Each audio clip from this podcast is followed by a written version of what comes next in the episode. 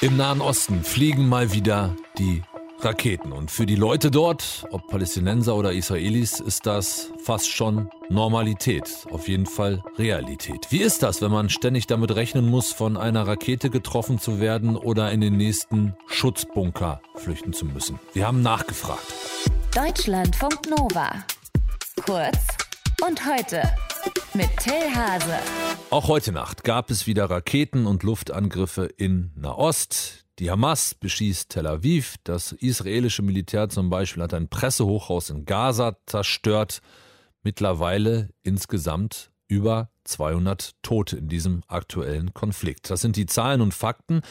Aber wie fühlt sich das an, wenn man in dieser Situation lebt, ein Teil davon ist, wenn das fast schon alle paar Jahre so ein Stück Normalität ist. Was denken die Leute darüber? Was sorgt sie? Worauf hoffen sie? Anna Kohn aus dem Deutschlandfunk Nova Team hat mit einem Palästinenser und einer Israelin gesprochen. Wie haben die beiden den Konflikt erlebt in den letzten Tagen?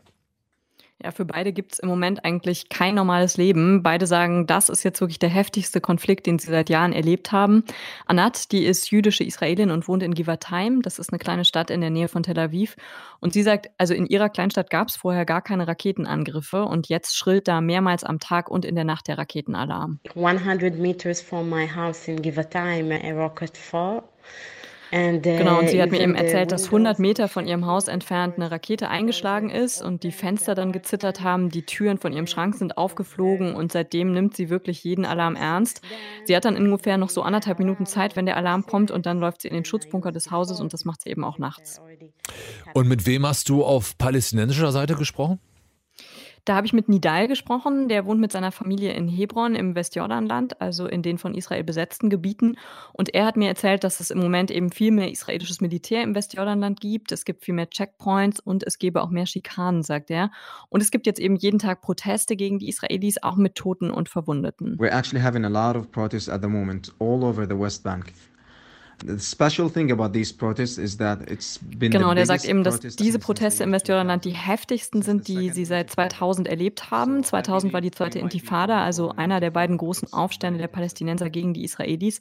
Und Nidal glaubt deshalb, wir stehen vielleicht sogar vor der nächsten Intifada. Und so ganz grundsätzlich ist, ist er wütend, hat er Angst? Ja, also Nidal sagt, er ist wütend und traurig. And it really makes me feel like sad and angry and, and of course unsafe with this amount of Genau, er sagt, er fühlt sich auch nicht sicher, weil es wie gesagt jetzt gerade viel mehr israelische Militärpräsenz gibt und die Soldaten vor einigen Tagen auch sein Viertel durchsucht haben. Und wütend ist er vor allem auf die ausländischen Big Player, also die UN und die USA, weil die Situation, also damit meint er die Besetzung durch die Israelis, weil die schon so lange besteht und weil die UN und die USA nichts dagegen unternehmen würden. Also das sagt er. Ähm, Anat auf der anderen Seite, die Israelin, die ist vor allem traurig. I really don't feel mad. I'm just uh, sad that uh, about everything that is happening also in uh, er, sie sagt halt, ich versuche nicht wütend zu werden. Ich weiß, dass wir, also die Israelis, auch unseren Anteil an dem Konflikt haben. Es ist eben sehr komplex. Und sie ist vor allem traurig wegen der Opfer auf der palästinensischen Seite und auch wegen der Opfer auf der israelischen Seite und wegen all dem, was gerade passiert.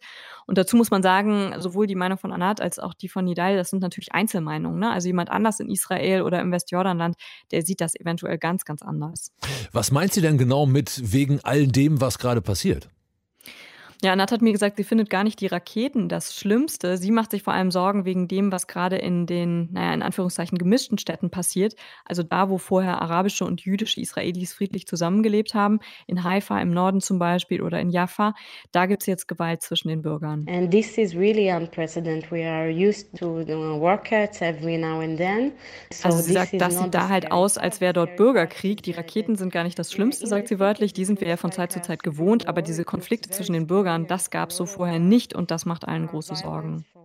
Vor einem Bürgerkrieg hat ja auch schon der israelische Staatspräsident gewarnt. Lass uns zuletzt noch mal in die Zukunft schauen. Haben die beiden eine Idee, wie es weitergehen könnte, sollte, müsste? Was wünschen die sich, Anat und Nidal? Also Anat fürchtet erstmal, dass es lange dauern wird, bis die Menschen sich wieder annähern in Israel. Ähm, was die Angriffe der Hamas angeht, da denkt sie, dass es einen Waffenstillstand geben wird, wie vorher auch schon. Auf den hofft auch Nidal. Er meint, die UN oder die USA, die müssen Druck auf beide Seiten deswegen machen. Aber er sagt auch grundsätzlich, I have always believed that occupation is the main problem. Again, it's the cause behind all of this. Also übersetzt, dahinter gibt es immer noch dann ein viel größeres Problem und das ist die Besetzung der palästinensischen Gebiete. Das sei die Ursache und solange das nicht gelöst ist, sieht Nidal keine Chance auf Frieden. Er sagt, solange es keine politische Lösung gibt, wird die Gewalt weitergehen. Ansichten zum aktuellen Konflikt im Nahen Osten habt ihr gehört hier bei Deutschlandfunk Nova von einem Palästinenser auf der einen Seite und einer Israelin auf der anderen Seite. Die Infos kamen von Anna Kohn aus dem Deutschlandfunk Nova Team, die hat sich am Wochenende mit den beiden zusammen telefoniert. Deutschlandfunk Nova. Kurz und heute.